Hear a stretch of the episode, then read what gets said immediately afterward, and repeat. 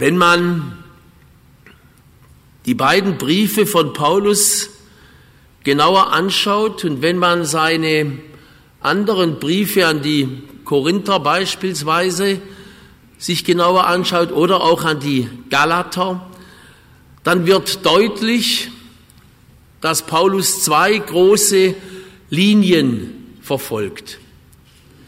Er ist ein typischer Missionar, ein Werber, Menschenfischer würde man heute sagen, für die Sache. Und da sind ihm zwei Dinge wichtig. Einmal die Stärkung der Gemeinden und im Brief an den Timotheus an anderer Stelle gibt er ganz klare Hinweise, wie das Gemeindeleben organisiert werden soll, was da die Grundsätze sind. Ist mal ganz spannend zu lesen, was er gemeint hat, wie Gemeindeleben aussehen soll. Und das Zweite ist die Ermahnung, die Liebe Gottes immer wieder zu verbreiten. Die Liebe als Urbild der Liebe Gottes. Was wir an Liebe, so Paulus, weitergeben sollen, können, ist nichts anderes als das Urbild der Liebe Gottes. Und diese Liebe, so sagt er, soll Ziel aller christlichen Missionsarbeit sein. Und diese Liebe soll den Nächsten suchen, erreichen, um ihm zu helfen. Wir dürfen also so, Paulus, nicht warten in unseren Sälen, in unserem täglichen Leben, ob einer vorbeischaut, der unsere Liebe und Hilfe braucht. Wir dürfen nicht warten, bis einer kommt und zu uns sagt, steh mir bei. Wir dürfen also uns selbst nicht genug sein. Und auch unsere Gemeinden dürfen sich selbst nicht genug sein. Und was vielfach in unserer heutigen Zeit immer wieder, vor allem auch in den neuen Bundesländern so ein bisschen formuliert wird, na gut, wenn immer weniger zu uns kommen, sind wir halt keine Volkskirche mehr, sondern dann sind wir eben auch in unserer Nische zufrieden. Aber christlicher Glaube und das Gebot der Nächstenliebe sind keine Nische. Und deswegen dürfen wir auch nicht Nischenkirche sein. Was Paulus dem Timotheus schreibt, ist im Grunde genommen nichts anderes als die Formulierung, eine andere Formulierung des Missionsauftrages. Geht hinaus in alle Welt, lehret die Menschen, tauft sie, begegnet ihnen. Nicht bleibt zu Hause in euren Häusern. Aber wie soll dies nun gehen? Wie soll ich hinausgehen in die Welt? Was soll ich dort konkret dann tun? Wie soll diese Aufgabe, Liebe weiterzugeben, geschehen? Der evangelische Theologe Helmut Thielicke hat dafür ein hochinteressantes Beispiel und Wegweisung schon in den 60er und 70er Jahren gegeben. Er sagt, wenn ihr mich fragt, welchen Weg soll ich gehen, dann muss ich euch sagen, Gott gibt uns keine Wanderkarte mit einer festen Route, wo jedes Mal draufsteht, wenn du an diese Weggabelung kommst, dann links, bei der nächsten rechts und dann kommst du zum Ziel. Aber er gibt euch einen Kompass, mit der Marschrichtung Suche und Liebe den Nächsten. Und bei diesem Weg, den der Kompass dir vorgibt, Suche den Nächsten, gilt es auch die Gesetze der Welt zu berücksichtigen. Und dies ist eine Mahnung, die wir auch alle ernst nehmen müssen. Da kann man nicht das Unmögliche fordern und nur das Utopische wollen. Wir müssen die realen Verhältnisse und besonderen Bedingungen im Auge halten, wenn wir jetzt und hier die Gebote Gottes erfüllen und für unseren Nächsten da sein wollen. Da wird es immer wieder Hürden geben, die es zu überwinden gilt. Einmal, sagt Thielige, springen wir drüber, einmal gehen wir aber auch dran vorbei. Da wird es Weggabelungen geben, wo ich mich entscheiden muss. Und dies muss ich tun, sagt Paulus, mit Besonnenheit.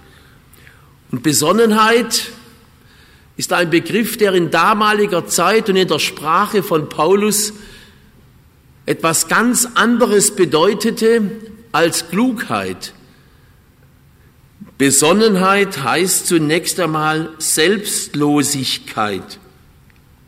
Nicht ich, sondern der Wille Gottes.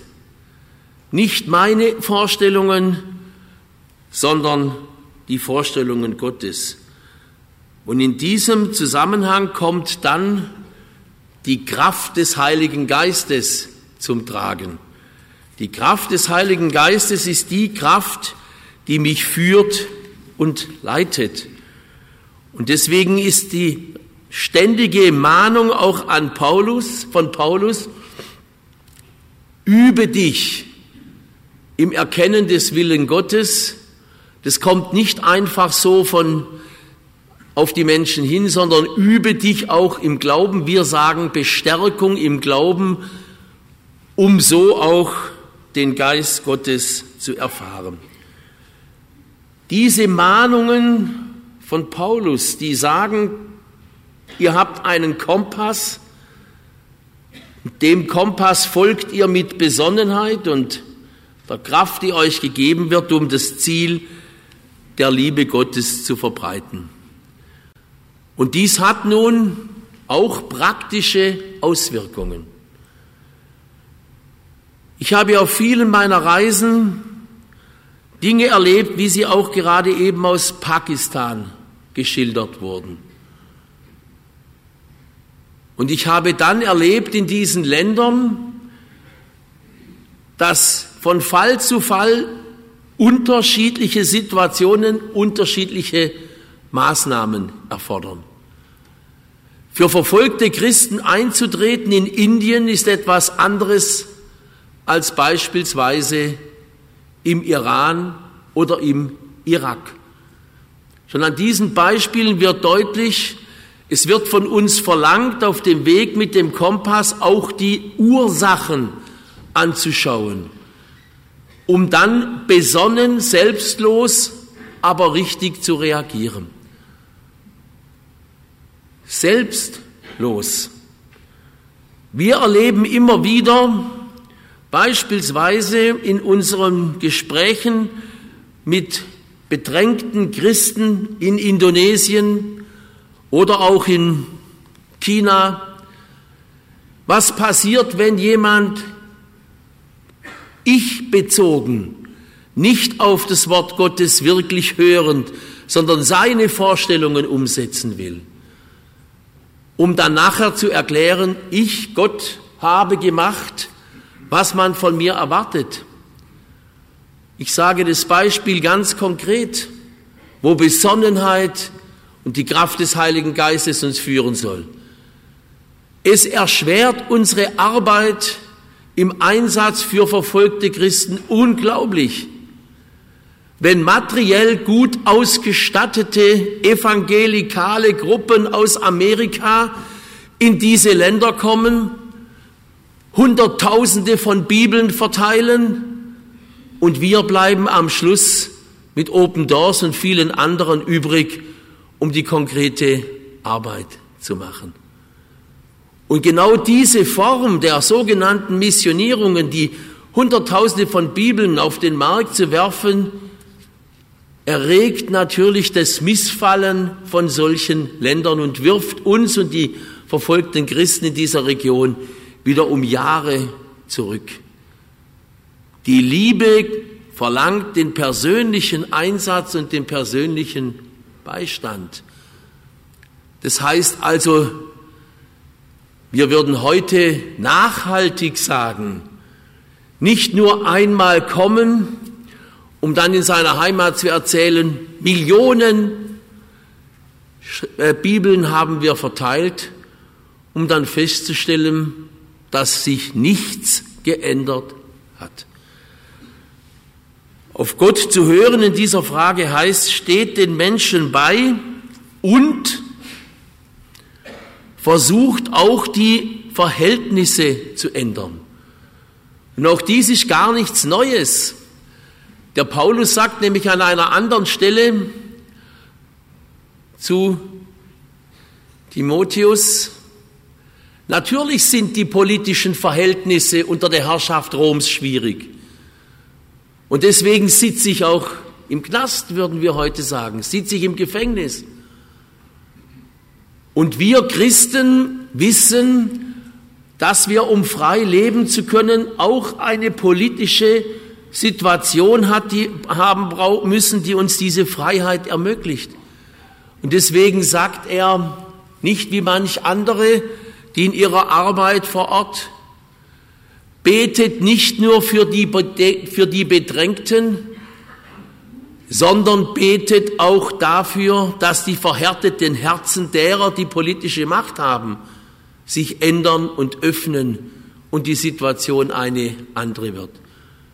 Dies war eine unglaubliche Aussage von Paulus in einer Zeit, wo viele geglaubt haben, auch in den Urgemeinden, dass man ausschließlich für Anliegen konkreter Einzelner beten kann und nicht für politische Anliegen. Da kommt Paulus und sagt, ihr müsst beides tun.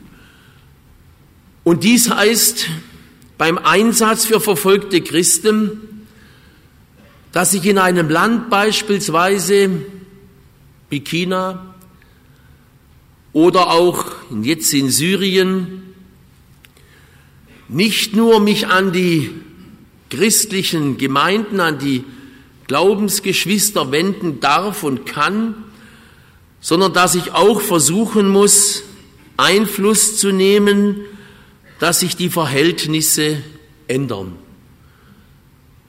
Das heißt, dass wir als Christen mitten in der Welt stehen und nicht außerhalb der Welt.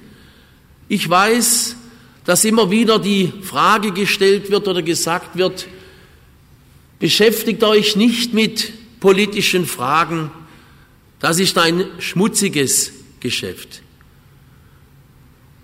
Ich kann nur sagen, wenn wir uns als Christen um die Politik nicht kümmern, dann findet nicht Politik nicht statt, sondern dann wird sie von anderen gemacht. Es gibt in einer Demokratie kein politisches Vakuum. Und genauso wie der Satz, Politik ist ein schmutziges Geschäft, falsch ist, ist auch der Satz falsch, die Zeiten sind schlecht. Es sind nicht die Zeiten und nicht die Politik, es sind immer die konkreten Menschen in den Zeiten und in der Politik. Und wenn wir jetzt an die Situation der verfolgten Christen denken, dann muss ich auch mit denen reden, die Macht vor Ort haben. Und da will ich Ihnen ein wunderschönes Beispiel erzählen bei meinem Besuch vor zwei Jahren in China. China ist auf dem Weltverfolgungsindex auf Platz 47 bis 50 wird gezählt, also dort hat sich sehr vieles verändert. Aber natürlich gibt es die Kontrolle. Es gibt zwei staatliche Organisationen für die evangelische Kirche und für die katholische Kirche, Freundschaftsorganisationen, in denen die Kirchen organisiert sein müssen. Und da war ich vor zwei Jahren beim vor kurzem verstorbenen Bischof von Shanghai, ein alter Herr, der mir gesagt hat, Herr Kauder, ich habe Konrad Adenauer noch persönlich gekannt. Da weiß man, welches Alter der Mann hatte. Und ähm, ich habe ihn gefragt, ob ich die Mitglieder der Delegation aus der Kommunistischen Partei mitbringen dürfe zum Besuch bei ihm. Selbstverständlich hat er gesagt, und es war ja schon bemerkenswert, dass die Kommunistische Partei an diesem Besuch teilnehmen wollte. Die saßen dann hinten an der Wand. Der katholische Bischof von Shanghai hat einen Satz gesagt, der die kommunistische Partei viel mehr aufgeregt hat als alles andere. Der hat nämlich gesagt, da sitzen die Menschen, Herr Kauder, die Angst vor einem alten Mann in Rom haben. Und treffender hat man es, glaube ich, gar nicht formulieren können. Und darum geht es, dass China lässt die Katholiken in ihrem Glauben leben, aber sie dürfen nicht die Bischöfe eingesetzt bekommen von einer Macht von außerhalb, weil dies könnte die nationale Identität, die staatliche Identität Chinas gefährden. Und da wird man nun in vielen Gesprächen darauf hinweisen müssen, dass hier doch sich einiges ändern muss. Wenn wir beispielsweise über die Situation der Christen in Ägypten reden, dann wird es ohne die Beurteilung der politischen Struktur in diesem Land nicht gehen. In Ägypten haben viele geglaubt, dass mit der Revolution tatsächlich der arabische Frühling anbricht. Und es ist eher eine arabische Eiszeit für die Christen geworden. Und was in Ägypten passiert, könnte Auswirkungen im positiven wie im negativen für die Entwicklung christlichen Lebens im ganzen Norden Afrikas bedeuten. Und die Christen sind dort in besonderer Weise unter Druck, nicht in Kairo oder Alexandria, sondern vor allem in Oberägypten, also im Süden Ägyptens, unten am Nil in den Dörfern, wo wir nicht so genau hinschauen, wo nicht jeden Tag Medien sind, sondern wo dort die Muslimbrüder und andere das Sagen haben. Und ich, ich äh, äh, bezeichne die Situation in Ägypten deshalb auch besonders, weil wir dort etwas Dramatisches erlebt haben was jeden demokratisch gewählten Politiker aus der Fassung bringt, nämlich dass ein eindeutig demokratisch gewählter Präsident wie Mursi als Chef der Muslimbrüder vom Militär in Ägypten, vom Herrn Sisi, abgesetzt worden ist ins Gefängnis gebracht worden ist und die ganze Muslimbruderschaft jetzt als terroristische Vereinigung eingestuft wurde und verboten wurde. Und da sprachen viele von einem Putsch der Militärs in einem demokratischen Land.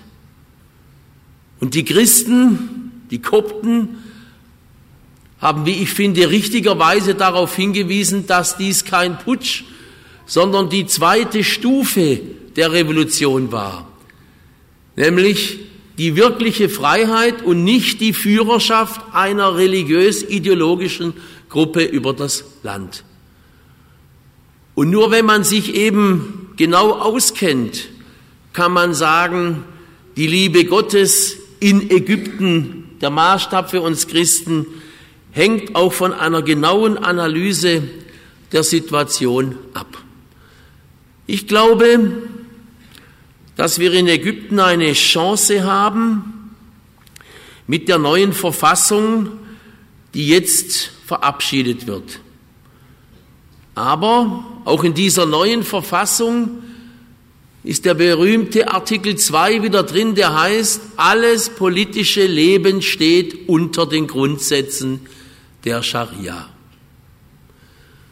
Und jetzt kommt's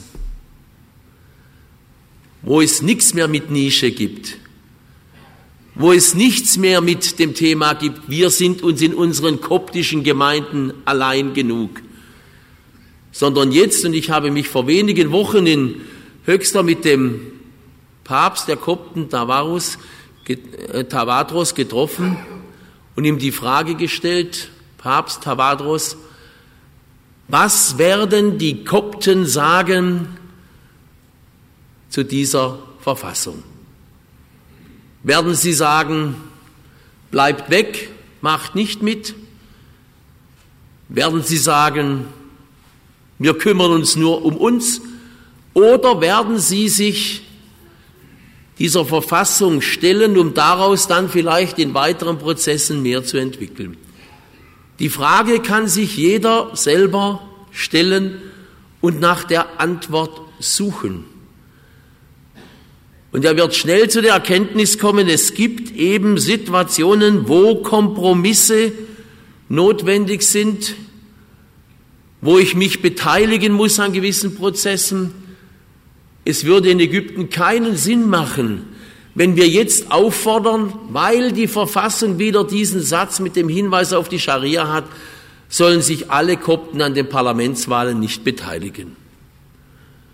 Das würde keinen Sinn machen.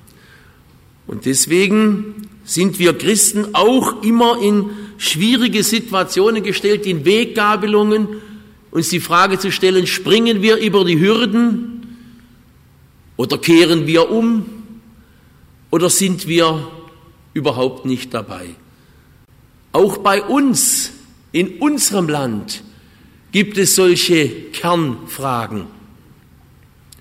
Wir werden in nächster Zeit im Deutschen Bundestag uns wieder einmal mit der Frage beschäftigen, wie wollen wir Sterbende begleiten?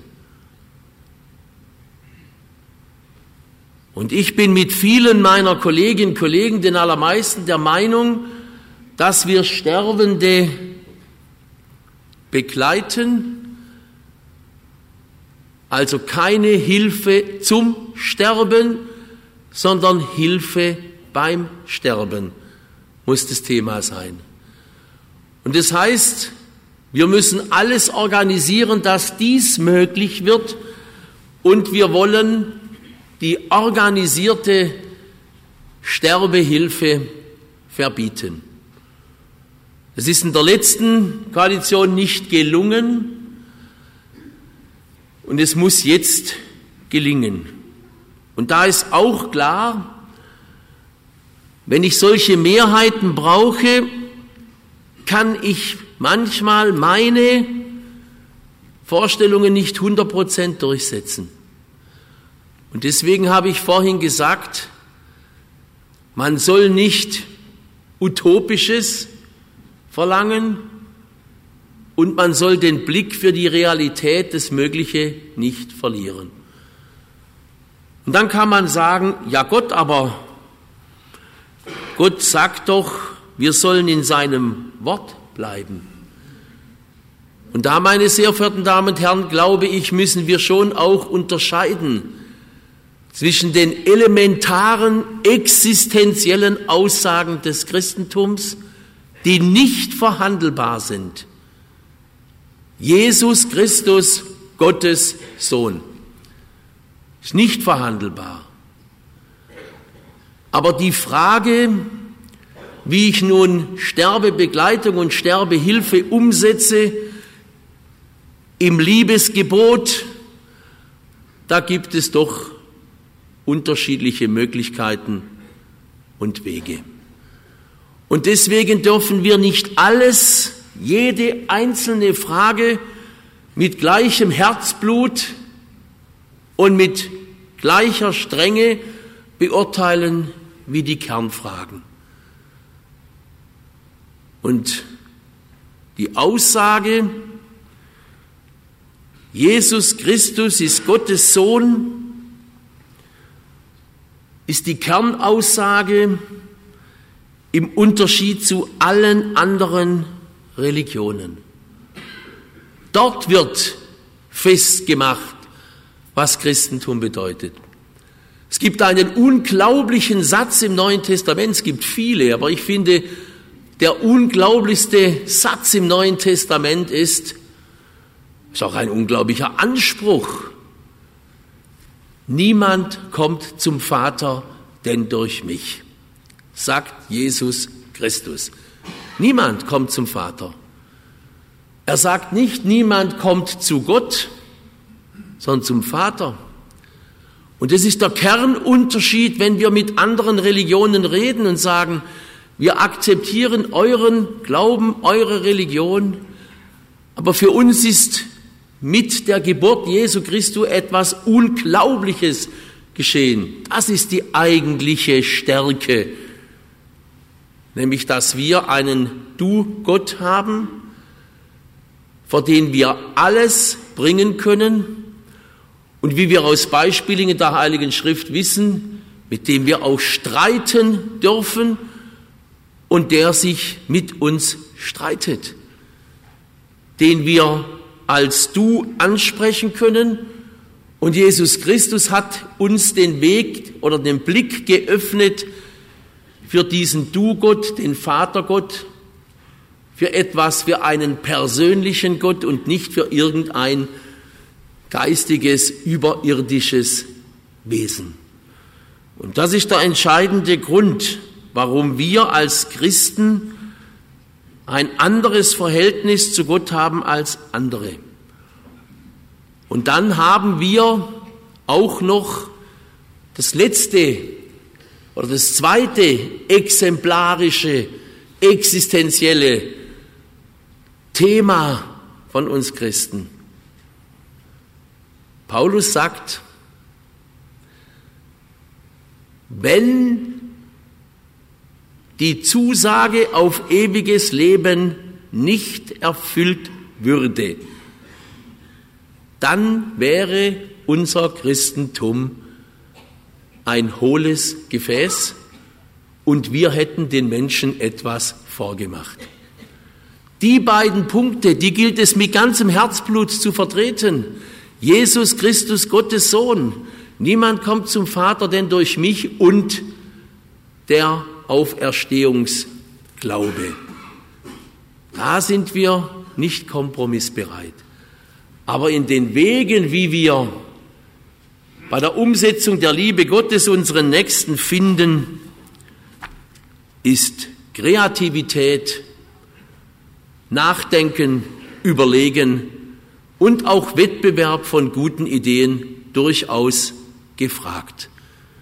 Also, seid nicht feige, weil Gott euch Kraft und Besonnenheit gegeben hat auf der Suche nach dem Nächsten. Und es gibt nicht immer nur den einen Weg, weshalb Gott auch durch Paulus formuliert, ich habe euch den Geist der Freiheit gegeben, nicht den Geist der Untertan. Und das Richtige in diesem Geist der Freiheit zu erfüllen heißt, sich einzuüben, immer wieder im Prüfen, was will Gott von mir.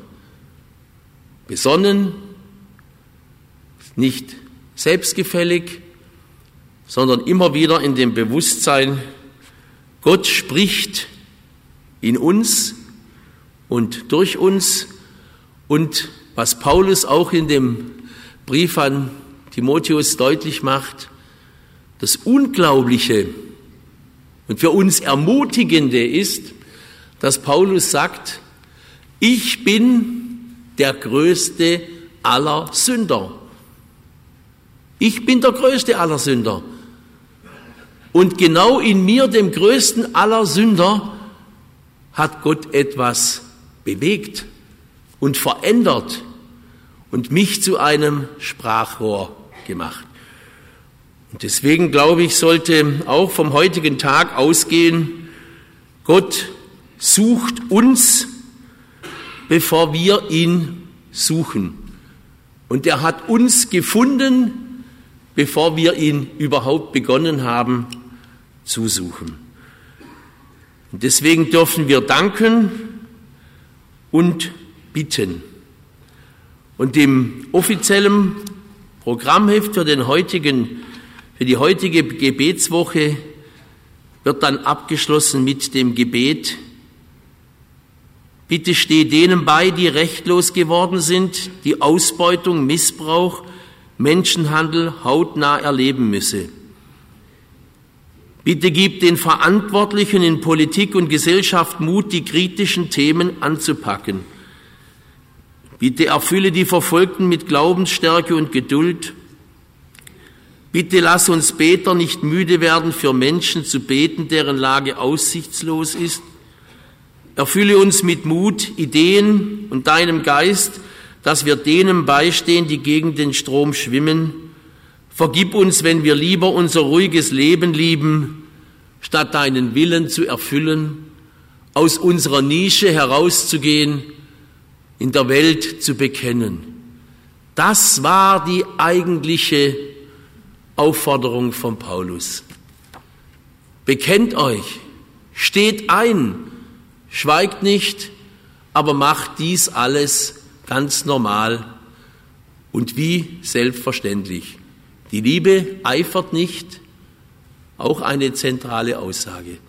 Und in diesem Sinne wünsche ich uns allen, bleiben Sie behütet im Segen unseres Herrn Jesus Christus.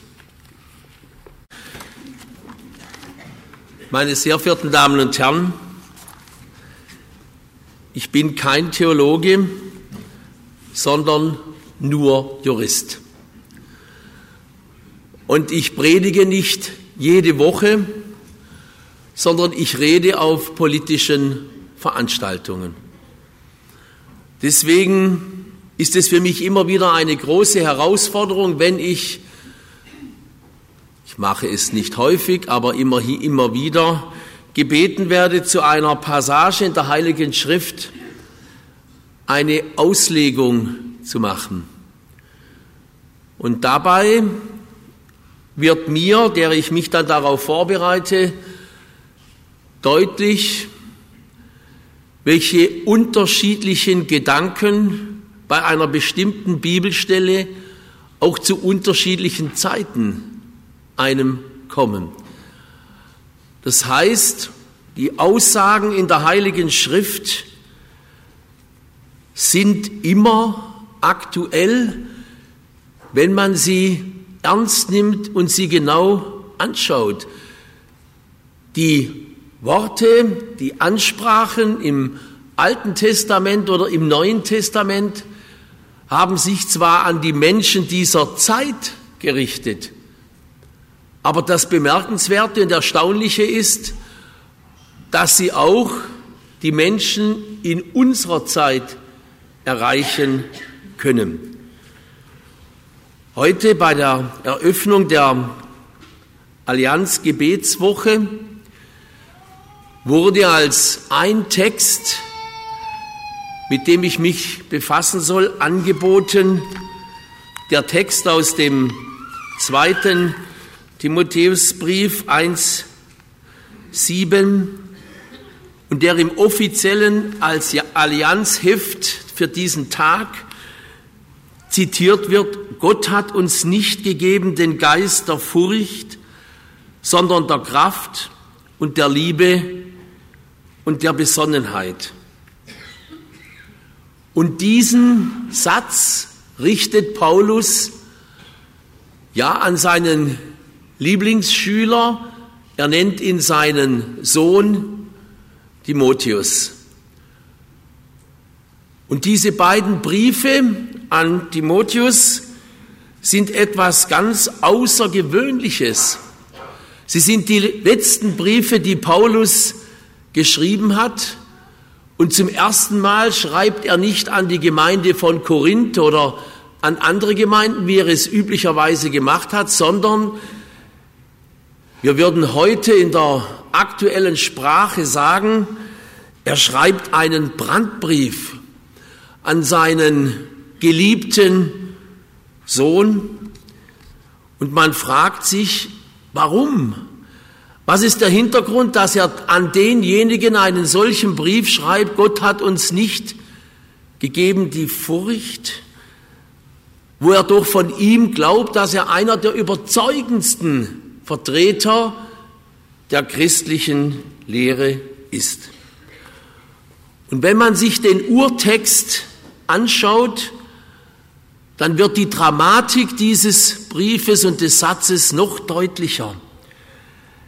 Denn dort heißt es, denn Gott hat uns nicht einen Geist der, und dieses Wort taucht nur ein einziges Mal im Neuen Testament auf, da Elias, nämlich Feigheit.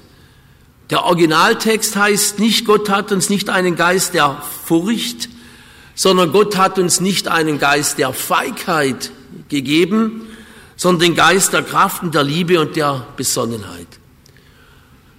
Und der Hintergrund ist, Paulus sitzt im Gefängnis und erfährt, dass Timotheus offenbar etwas zögerlich ist im Einsatz für einen Menschen, der auch in die staatliche Gewalt geraten ist, der gefangen genommen worden ist, weil er sich fürs Christentum bekannt hat.